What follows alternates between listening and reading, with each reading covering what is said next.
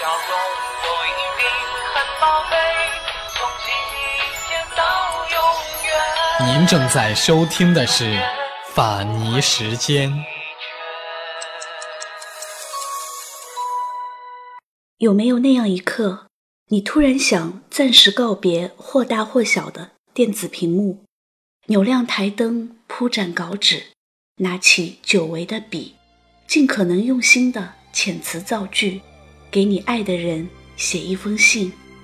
很想给你写封信，告诉你这里的天气，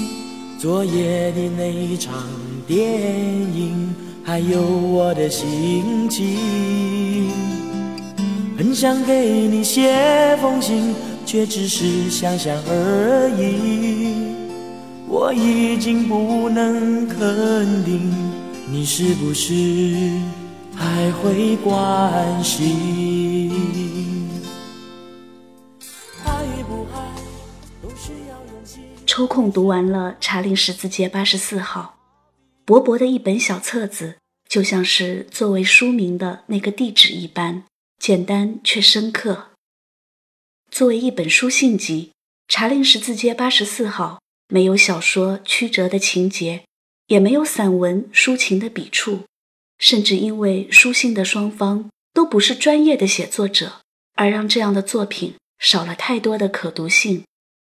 然而，正是这种看似没有任何卖点的庸常特质，却让此书多年来一直广受关注。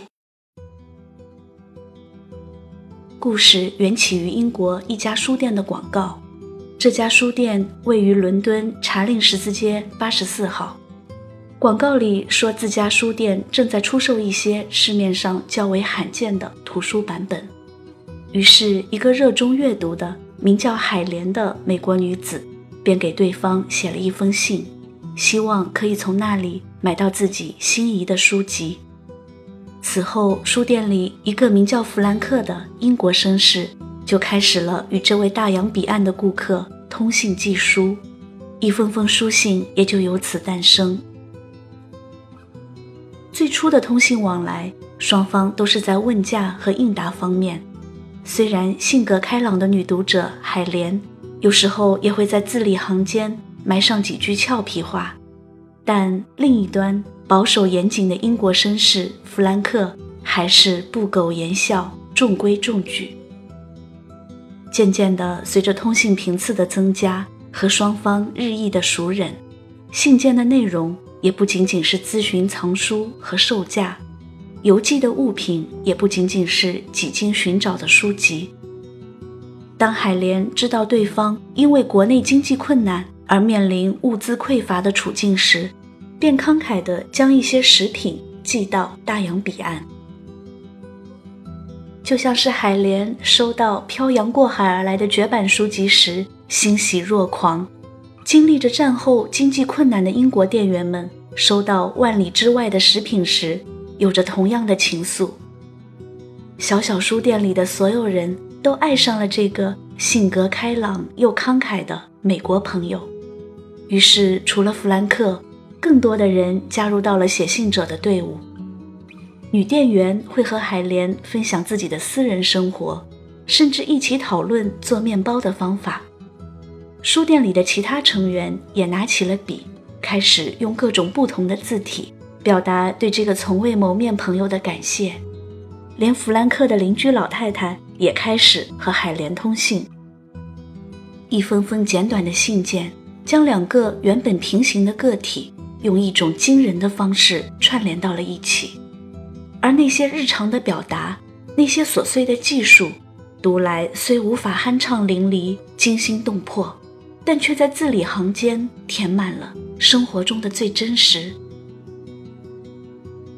看着每封信的日期，想象着那时的信件往来是多么的神圣而奇妙。因为彼时客观条件的限制，通信不及现在及时迅速，消息的传递经历着时间和距离。然而，也许正是由于这样的限制，才让每一次的写信变得小心翼翼，也让每一次的收信变得激动人心。在信息高速传递的今天，几乎所有的联系都变成了实时的，通话、视频等多种交流方式因其高效及时而成为了主流。没有人再会去写信了，最多就是在键盘上编辑一行短信，而这也只是仅限于没有找到合适的表情符号。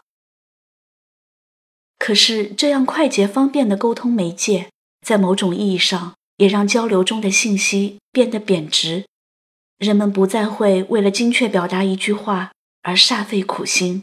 因为一旦发现用语失当，便捷的沟通方式会给我们无数次立即更正的机会。而当我们习惯了这样的充裕之后，自然也不会费心在遣词造句上。所以木心笔下的那句“从前的日色变得很慢，车马邮件都慢”，才会不由分说地触动着一味依仗所谓快的我们的内心。很多人说，读完了这本书，突然好想拿起笔写一封信，同时也无比渴望收到远方的来信。很想给你写封信，告诉你这里的天气，昨夜的那场电影，还有我的心情。很想给你写封信，却只是想想而已。我已经不能肯定，你是不是还会关心？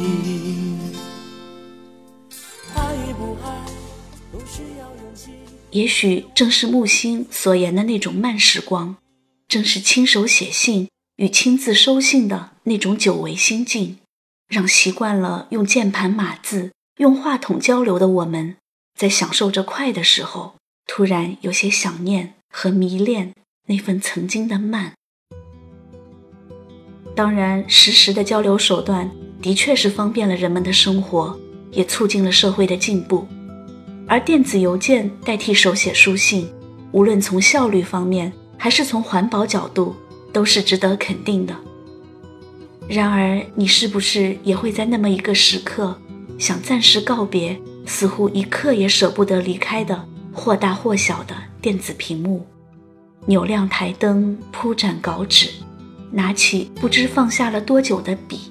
用尽可能工整的横平竖直。用尽可能用心的遣词造句，给你所爱的人写一封信。哪怕就说说今日的晚餐，聊聊最近的天气，不需要长篇大论，也不刻意辞藻华丽，借着那句“我手写我心”，认真的点上最后一个句号，然后小心翼翼地折起，装入信封，贴好邮票，找到最近的一个邮筒。郑重而又满怀期待地投进去。第一次，你把你想说的话悉数交给了时间和运气，期待着这种近乎复古的传递。时间足够短，运气足够好，能够不会遗失的早日送达。可转念一想，你又突然变得不那么心急了，因为你恍然明白，书信最美的。正是这份距离和等待。经过了二十多年的通信，海莲最终还是没有机会见到弗兰克和众人。这种缘牵一面的遗憾结局，也让这些看似平凡的书信多了几分伤感的色彩。正如他自己所言：“你们若恰好经过查令十字街八十四号。”请代我献上一吻，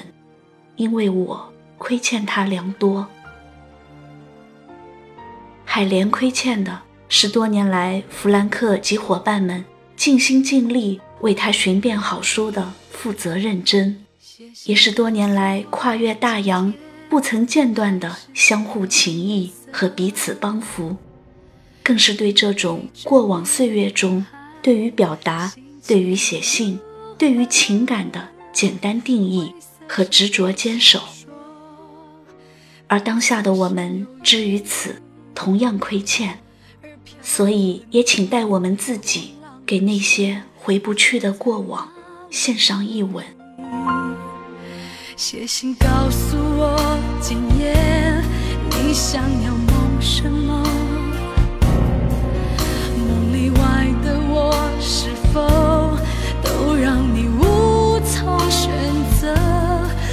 就这一颗心整夜都闭不了眼睛为何你明明动了情却又不